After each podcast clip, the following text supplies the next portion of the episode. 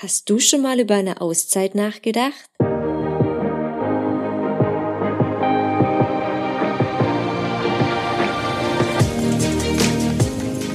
Hallo und herzlich willkommen zu einer neuen Episode meines Podcasts Auszeit raus aus dem Alltag.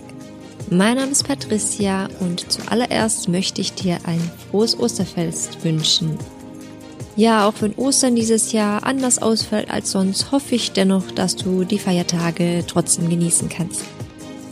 Also in dieser heutigen Episode spreche ich mit Lena und Lena und ich, wir kennen uns nicht persönlich, sondern ich bin durch einen alten Blog von ihr auf sie aufmerksam geworden.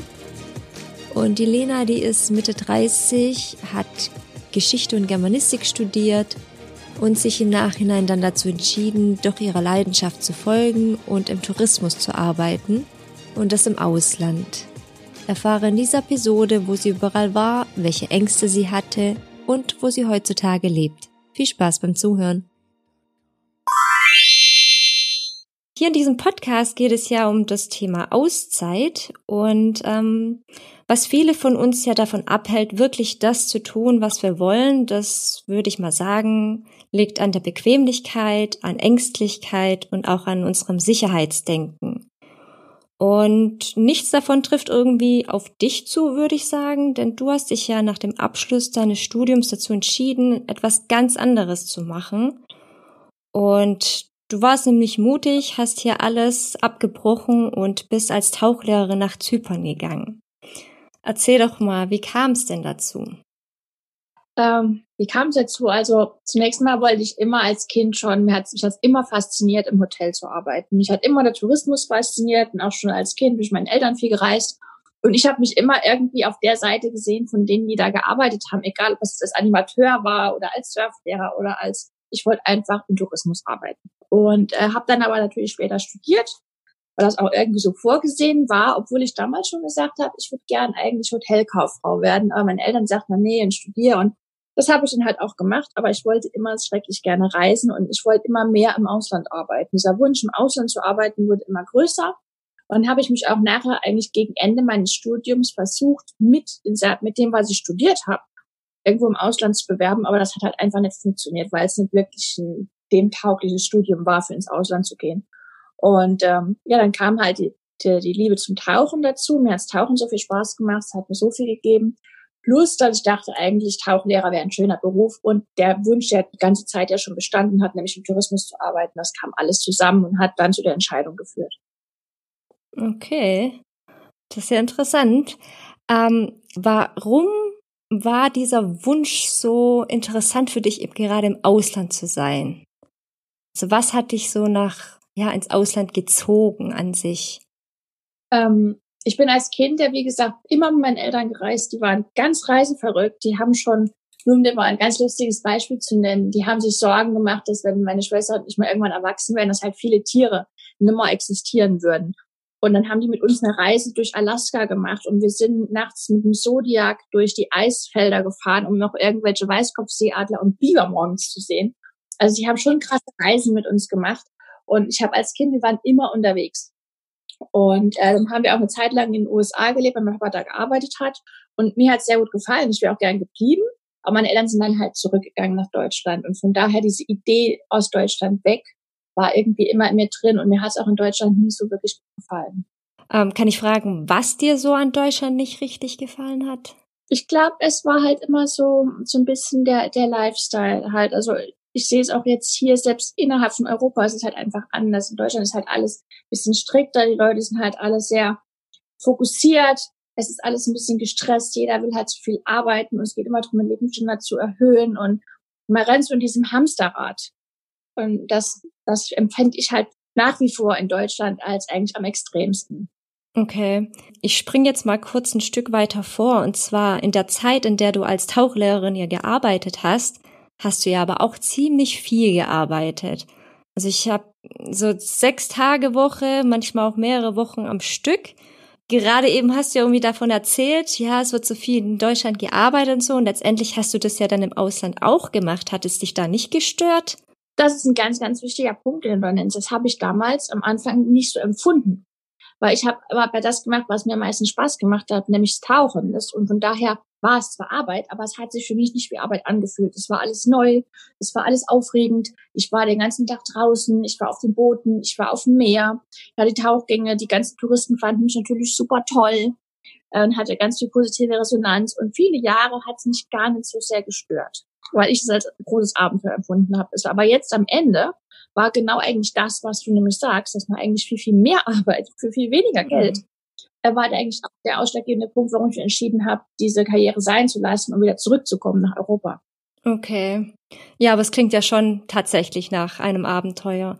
Und wenn man dann auch das macht, was man ja wirklich gerne macht, also leidenschaftlich macht, dann für eine Zeit lang denke ich, ist es schon okay. Ne? Also dann nimmt man sowas dann schon auch in Kauf, ja es war, ich habe es niemals empfunden, dass ich es in Kauf nehme. Es hat mir immer viel Freude bereitet. Aber irgendwann kam der Punkt, wo ich halt, was dann auch nur noch ein Job. Mhm. Irgendwann nach so vielen Jahren, ich war ja wirklich sehr lang Tauchlehrerin, war es irgendwann auch nur ein Job und die Tauchgänge hatte ich dann auch gemacht. Und dann kam dazu, dass eigentlich die Tauchgänge, die ich gerne machen wollte, privat, die hätte ich mir von meinem Gehalt niemals leisten können. Mein Traum war nach Galapagos zu gehen, das hätte ich mir nie leisten können. Und dann kam irgendwann das, wo ich mir dachte, mh, hm, nee, eigentlich so doll ist das alles nicht. Und wenn ich in einem bürgerlichen Leben drin wäre, hätte ich viel mehr Geld und dann könnte ich in die Ferien nach Galapagos. Das waren die Gedanken, die ich dann bekommen habe. Okay. Also gehen wir jetzt wieder zurück zum Anfang, als du noch in Deutschland warst. Und ähm, genau, dein erster Job war ja da in Zypern. Und den Job hattest du dir ja von Deutschland aus schon organisiert. Wie, wie genau hast du das gemacht? Also, wie bist du da vorgegangen? Ich hatte mich in Zypern, zunächst mal war Zypern ja Club Aldiana, ich weiß nicht, ob das was sagt, also äh, diese deutsche Clubanlage. Und das kannte ich auch schon praktisch, die Firma kannte ich schon, da waren wir selber mal Gäste. Meine Eltern sind immer mit uns in Aldiana gefahren. Also das Konzept kannte ich. Und es war für mich auch irgendwie was Sicheres, weil ich dachte, eine deutsche Firma, das ist eine Krankenversicherung und das alles da dranhängt. Und dann hatte ich mich da beworben und habe mich für den Dive Master angemeldet. Das ist praktisch der Tauchguide. Okay. Und bin dann dahin und habe den Dive Master gemacht. Und den ersten Dive Master, den ähm, musste ich auch selber zahlen. Das war dann ein Kurs und dann war ich, glaube ich, da drei Wochen. Und dann haben die mir aber dann angeboten, wenn du länger bleibst, kannst du praktisch als, äh, als äh, Internship, also als Praktikum mhm. bleiben, mhm. kriegst kein Geld, hast aber auch keine Unkosten. Du arbeitest eben für uns und kannst dann noch bis zum Ende der Saison bleiben. Das tut sich gut in deinem taucherischen Lebenslauf. Und da es mir sehr gut gefallen hat, habe ich mich entschieden, das zu machen und habe dann eben nach meinem regulären Kurs, den ich bezahlt habe, verlängert und bin zwei Monate länger geblieben, habe da eben unentgeltlich gearbeitet, hatte aber auch Unterkunft, Verpflegung, alles für frei und war auf dieser schönen Clubanlage.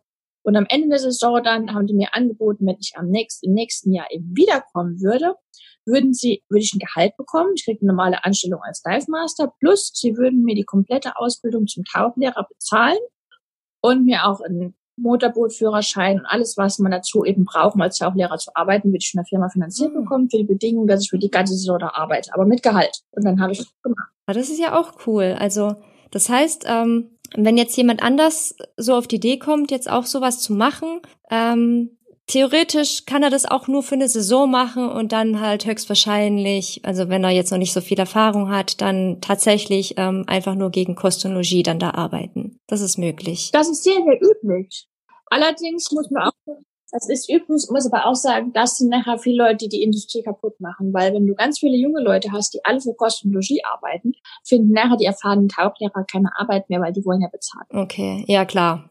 Das ist so ein bisschen zweischneidiges Schwert. Ich hätte es immer nur gemacht, wenn, wie gesagt, Dive Master ist ja noch kein Tauchlehrer, der ist ja nur ein Guide.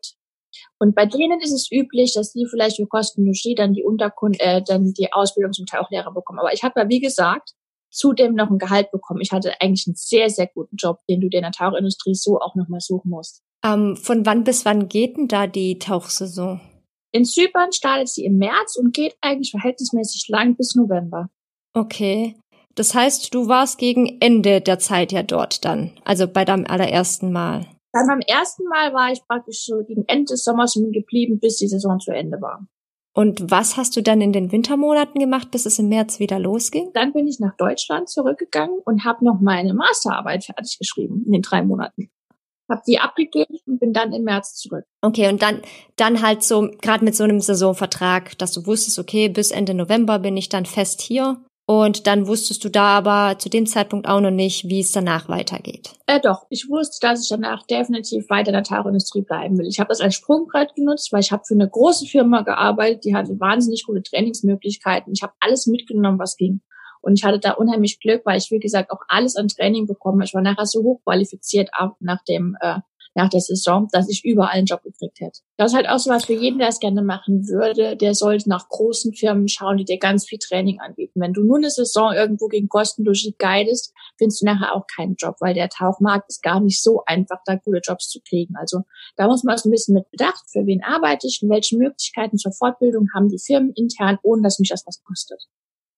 Mhm. Ja, das ist gut zu wissen, ja. Bevor du aber los bist, also Hattest du trotzdem irgendwelche Ängste oder Zweifel auf das, was so auf dich zukommt oder ob du das tatsächlich schaffst, ob das das Richtige für dich ist? Damals noch nicht, in Zypern noch nicht. Also ich habe meine Wohnung aufgelöst, habe die untervermietet. Erstmal nur für ein Jahr, dachte ich komme vielleicht nach einem Jahr zurück, wenn es mir nicht gefällt. Aber ich habe schon mein Auto verkauft, ich habe mich abgemeldet, ich habe meine Krankenversicherung gekündigt, ich habe das alles offiziell gemacht, meine Sachen alle eingelagert oder weggegeben. Also ich hatte das schon ich war mir da sehr sicher, ja, als ich nach Zypern bin. Wie hatten deine Eltern damals reagiert? Für meine Mama war es ganz, ganz, ganz, ganz schlimm. Die hat sich wirklich aufgeregt und äh, ich glaube, die denkt auch heute noch, dass ich mein Leben weggeworfen habe. Äh, die hatte halt immer viel Höheres mit mir im Sinn. Ich habe halt zu dem Zeitpunkt auch schon einen Job an der Uni gehabt und die hat sich immer was ganz anderes für mich gewünscht. Die hat es nicht gut hin. Mein leiblicher Vater, der hat es unterstützt, der hat es sehr unterstützt, ähm, weil er hatte eigentlich eine große Karriere gemacht, hat aber später immer bereut, dass er halt genau Reisen nie gemacht hat, dass er halt nie das gemacht hat, was er eigentlich wollte, dass er nie die Komfortzone verlassen hat. Und der hat es damals sehr mhm. unterstützt. Okay, das ist schön, wenigstens von einer Seite die Unterstützung bekommen zu haben, ne? Also meine Mama hat sich nachher auch eingekriegt und hat mir dann immer geschrieben und mich besucht und als ich dann mal weg war, hat sie es auch hingenommen. Aber am Anfang war es schon schlimm. Also sie hat, sie war nie wütend auf mich oder hat es ich bin enttäuscht, aber sie war sehr unglücklich. Mhm. Okay. Ja, jetzt sagtest du genau, als du nach Zypern bist, da hattest du noch keine Ängste oder Zweifel, aber es hat sich so angehört, dass die danach dann irgendwann kamen. Die kamen, ja. Die kamen direkt eigentlich schon, als ich Zypern verlassen ja. habe, weil ich habe mich entschieden, nach auf die Malediven zu gehen. Weil es für Malediven äh, ist halt für Tauchlehrer das weit beste Gehalt und ich war natürlich auch interessiert am Tauchen. Aber da kamen dann plötzlich ganz andere Sachen auf, dass ich zum ersten Mal eben so weit weg war, ähm, dass da eben kein Zugang zu medizinischen Einrichtungen ist, äh, dass ich eben keine in keiner europäischen Versicherung mehr drin bin. Da kamen ganz viele organisatorische Ängste dazu plötzlich. Und, und wie lange bist du dort geblieben? Äh, auf Malediven zwei Jahre dann. Ah, doch auch so lange, ne? Hat dich ich war doch, da schon ziemlich lange. Ja, hat dich trotzdem nicht irgendwie davon abgehalten, dann diese ganzen Ängste und Zweifel? Es war ein ganz tolles Tauchen da. Es war eigentlich auch ein ganz äh, gutes Leben da. Ich hatte eine ganz, ganz schöne Zeit und ich hatte ein unglaublich gutes Gehalt. Also das war eine, das war eine richtige Komfortzone, die Malediven. Und dann hast du aber dich entschieden, die Malediven zu verlassen. Ja, ich habe dann mich entschieden, die Malediven zu verlassen, hauptsächlich, weil ich, weil wir den äh, der Basisleiter gewechselt hat und ich mit dem gar nicht ausgekommen bin. Und dann wollte ich auch irgendwas anderes sehen. Man muss sich auch bedenken, ich war zwei Jahre auf der gleichen Insel. Und falls für die Leute, die noch nicht auf Malediven waren, ich war auf einer mittelgroßen Insel. Und wenn du da einmal drüber rumgelaufen bist, immer mit einem Fuß im Wasser, also sprich an der äußersten Kante, warst mhm. du in 14 Minuten um die ganze Insel rum, wenn du langsam gegangen bist. Oh, so klein habe ich mir das jetzt auch nicht vorgestellt. Du hattest keine Chance, mal irgendwann in die Hauptstadt zu gehen, außer du warst wirklich sehr, sehr krank. Und dann hast du einen Flugtransport eben in die Hauptstadt bekommen. Aber da war normalerweise, du bist auf diese Insel gekommen und du bist geblieben, bist du in Urlaub gefahren, bist du dann nach Hause. Okay. Da war kein Runterkommen, du bleibst immer auf der Insel. Und das heißt, ähm, dann hattest du halt nach den zwei Jahren dann irgendwann mal, ja, die Schnauze voll sozusagen. Genau, also hauptsächlich, ich glaube, hätte ich ein, wäre mein alter Chef geblieben, wäre ich wahrscheinlich noch ein Jahr länger geblieben, mindestens ein Jahr, aber mit dem neuen Basisleiter kam ich nicht so aus. Und natürlich war auch irgendwann, irgendwann hast du eben alles taucherisch alles gesehen, was du in einem Gebiet sehen kannst. Und du machst das ja auch sehr viel für den Lifestyle und für das, was du selber sehen willst als Taucher. Mhm. Und ich kannte dann alles und wollte einfach mal was Neues ausprobieren.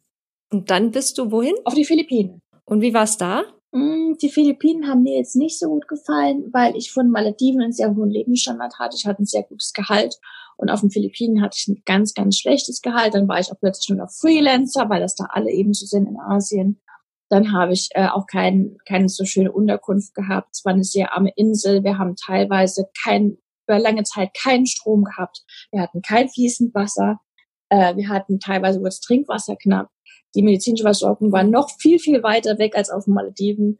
Und ähm, ich fand halt die Malediver sehr viel netter als die Philippinen. Also die Philippinen waren nicht ganz so mein Ding. Ich hatte dann einen sehr netten Chef, dem habe ich auch versprochen, die Saison über zu bleiben. Und das Versprechen habe ich auch eingehalten, hatte aber nie vor, da länger zu bleiben. Das heißt, wahrscheinlich war es jetzt auch schwer, nachdem du auf den Malediven warst, dass dann irgendwas anderes noch die Malediven toppt, oder? Ja, ich glaube auch. Also ich glaube, wenn du natürlich jetzt ähm, aus Deutschland kommst und gehst mal zuerst auf die Philippinen, und dann hast du wahrscheinlich auch einen Riesenspaß. Aber ich war von den Malediven auch arbeitstechnisch so verwöhnt, das ist für mich halt ein Riesenabstieg. Weil ich habe es dann einfach genutzt, eben als Auszeit für mich und auch gar nicht so wahnsinnig viel gearbeitet, weil es wäre niemals an das Geld rangekommen, was ich auf den Malediven gemacht hätte. Und dann habe ich einfach, ich hatte sehr viel Ersparnisse von Malediven, von daher konnte ich mir das auch leisten, ein halbes Jahr auf den Philippinen locker zu machen und dann einfach reisen zu gehen. Und das tut ja bestimmt auch gut, nachdem du so lange ähm, so viel gearbeitet hast, ne? Also ja, ich habe das auch ausgenutzt und das war auch eine schöne Zeit. Was würdest du sagen, war so deine größte Herausforderung in all den Jahren? Größte Herausforderung. Ich glaube, die größte Herausforderung war, gelassener zu werden. Dinge einfach auch mal hinzunehmen, dass man alles immer kontrollieren und organisieren kann. Das war für mich der größte Lerneffekt über all die Reisen. Hast du dir jemals überlegt, alles hinzuschmeißen und zurück nach Deutschland zu gehen? Gab es da so Punkte in deinem Leben? Nee, gab es nicht. Also ich wollte nie mehr zurück nach Deutschland. Das war mir von Anfang an klar. Ich war ganz oft, ich meine, das, das hast du natürlich. Du hast natürlich immer im Leben Hochs und Tiefs. Die hast du auch, wenn du sechs Jahre als Tauchlehrer irgendwo um die Welt ziehst. Und vielleicht hast du es ein bisschen intensiver sogar, weil du keine, meistens keinen sozialen Background hast, der dich auffängt. Eine Familie ist weit weg, du hast auch keine so engen Freunde. Von daher hast du Hoch und Tiefs. Aber ich war niemals, wo ich mir dachte, ich gehe zurück nach Deutschland. Ich war, mir wurde oft bewusst, dass ich gerade nicht so glücklich bin und dass vielleicht mich auch dieses Leben im Ausland gar nicht so glücklich macht, wie ich es erhofft hatte. Aber es wäre niemals so gewesen, dass ich dachte, in Deutschland wäre ich glücklicher. Ich habe gemerkt, das ist nicht, was ich will, aber ich wollte auch nicht zurück. Und ähm, okay, du hast gemerkt, das ist nicht so ganz das, was du willst. Was, was hast du dann gemacht oder geändert, um, um letztendlich das zu bekommen, was du willst? Ähm, zunächst mal wollte ich gerne in der Tauchindustrie bleiben, habe mir dann überlegt, als ich Malediven verlassen habe und auf den Philippinen gemerkt habe, dass das finanziell mir so nicht ausreicht, dann habe ich mir erst überlegt, ähm, wo möchte ich denn hin? Wo hätte ich denn noch ein gutes, so ein gutes Gehalt wie auf den Malediven und wo hätte ich ein bisschen mehr Leben drumherum? Weil die Malediven waren mir dann zu einsam. Also hatte ich mir überlegt, vielleicht gehe ich in die Karibik. In der Karibik hast du auch sehr hohe Gehälter und hast aber noch ein gewisses Leben, weil das ja mehr entwickelte Inseln sind. Und dann hatte ich mir natürlich auch überlegt, wo ich berufstätig weiterhin möchte. Würde ich gerne Basisleiter werden oder würde ich gerne was anderes machen? Und einen Schreibtisch wollte ich nie, also hatte ich mich entschieden, Tauchlehrer und Tauchprofessionals äh, auszubilden. Dass ich mich also mehr in diese Richtung entwickelt habe und in technisches Tauchen. Weil wie in mhm. jedem Beruf musste ich nach irgendein paar Jahren auch überlegen, wie es für dich weitergeht, weil du nicht immer auf der Stelle treten willst. Das waren Überlegungen, die ich hatte und das habe ich auch so ein bisschen in die Wege geleitet und bin dann auch äh, am Ende nach Curaçao, um mal in die Karibik zu gehen. Okay, wie, wie lange bist du dann dort geblieben? Also wie gesagt, ich war, nachdem ich sechs Monate auf den Philippinen war, bin ich noch sechs Monate rumgereist durch Asien mit dem Rucksack und bin dann nach Curaçao, wo ich noch mal ein ganzes Jahr war. Also da hast du dann damit aufgehört danach, oder? Also war das der letzte Ort, an dem du warst? Das war meine letzte Ort, wo ich als Tauchlehrer war. Denn ich hatte ja, wie gesagt, mir da schon Gedanken drüber gemacht, wo mein, wo ich weiterhin leben würde oder wo ich mich als Tauchlehrer auch niederlassen würde, um mal was aufzubauen. Und da war immer meine Idee gewesen, Karibik, Karibik, Karibik. Also da gab es nur zwei Möglichkeiten, Malediven oder Karibik. Das sind eigentlich die einzigen Plätze, wo du ein entsprechendes Gehalt hast. Und dann kam ich nach Curaçao und habe dann aber gemerkt, dass die Karibik anders war, als ich mir das vorgestellt habe. Die Kriminalität war sehr hoch.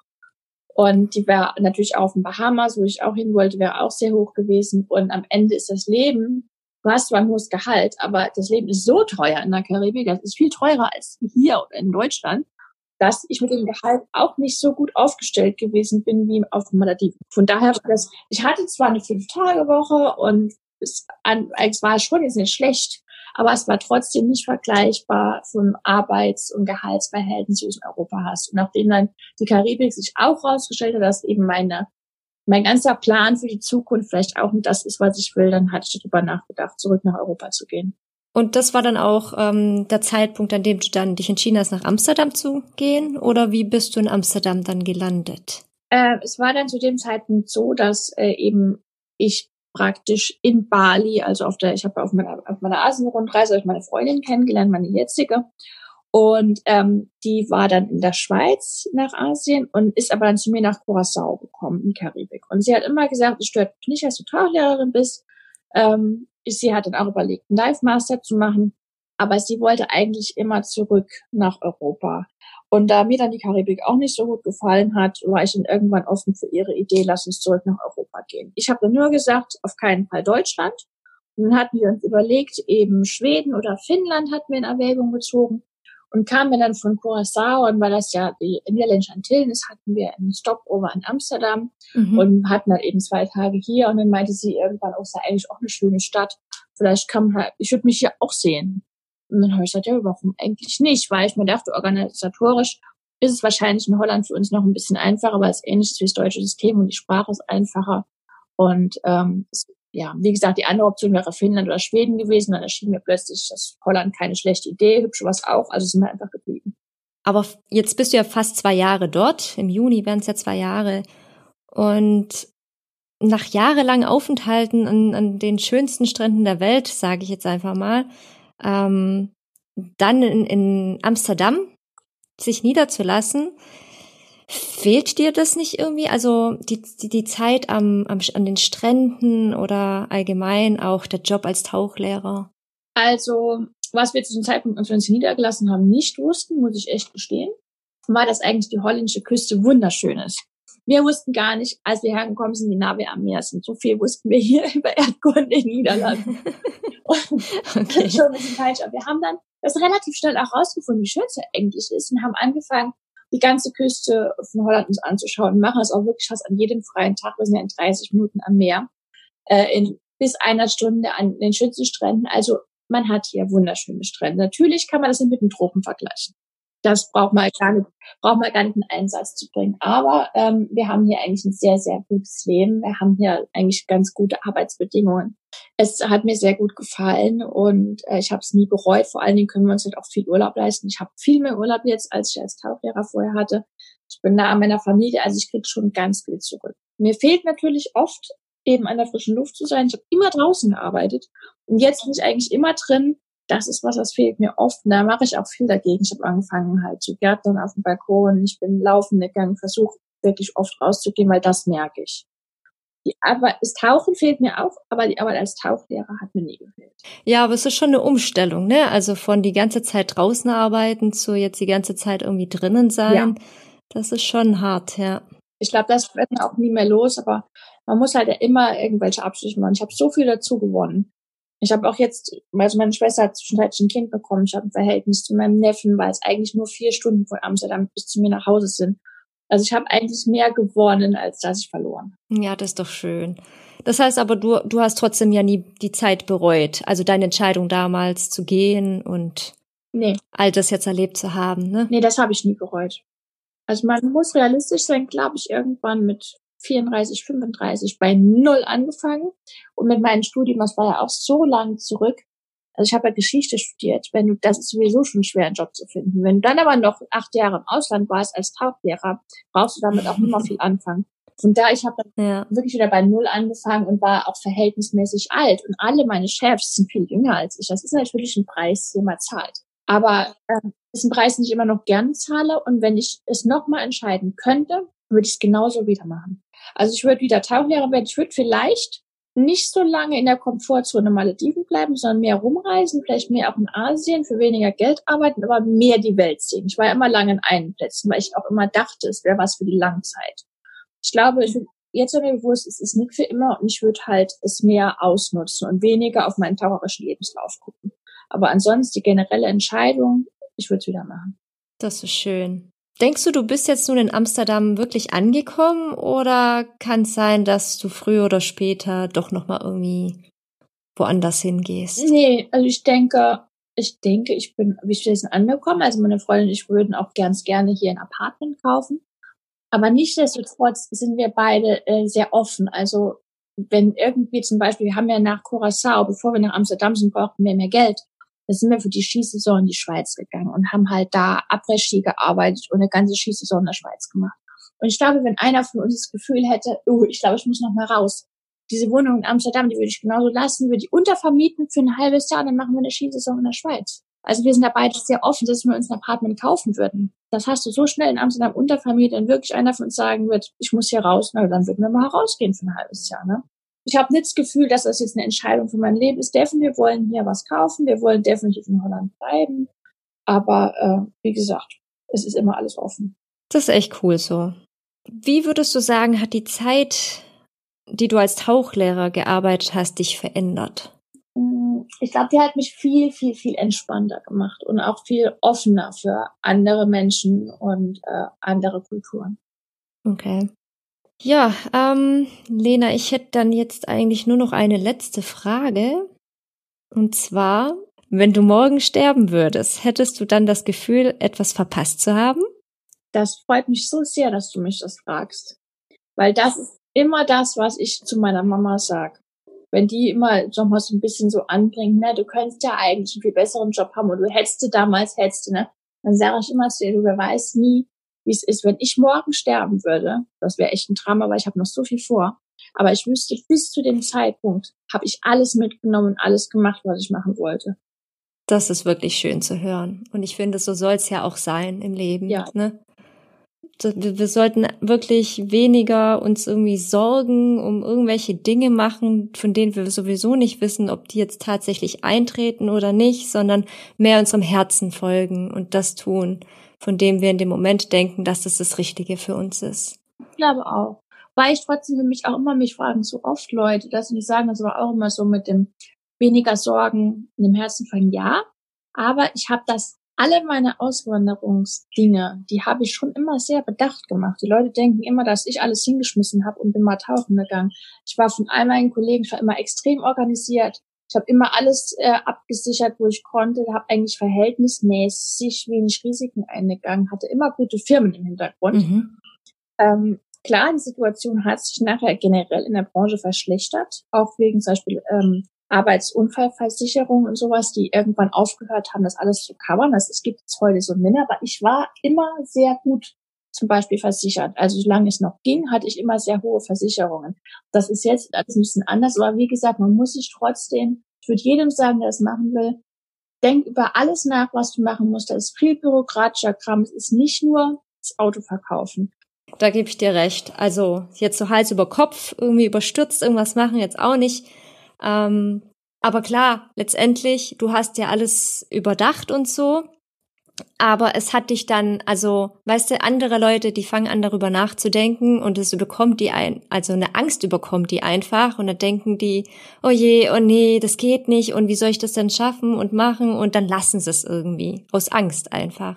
Und das hat dich ja, dich letztendlich trotzdem nicht davon abgehalten. Ne? Du hast dich halt einfach gut informiert und überlegt und organisiert, wie mache ich das und ja, ja gut, dann ähm, wünsche ich dir weiterhin alles Gute und nochmals vielen Dank für das Gespräch. Vielen Dank, es hat mich gefreut, dass du gefragt hast. Und natürlich freue ich mich nämlich immer noch, es ist so lange jetzt schon her und ich habe jetzt ein anderes Leben, aber wenn jemand nochmal nach meiner Tauchzeit fragt, freue ich mich natürlich auch. So, das war's dann auch schon für heute. Ich danke dir fürs Zuhören. Ich hoffe, dir hat die Episode gefallen. Und abonniere doch am besten gleich mal den Podcast, damit du zukünftig keine weiteren Episoden verpasst und folge mir auch gleich noch auf Instagram. Du findest mich unter Auszeit-Podcast. Ich wünsche dir noch einen schönen restlichen Tag und bis nächsten Sonntag. Ciao!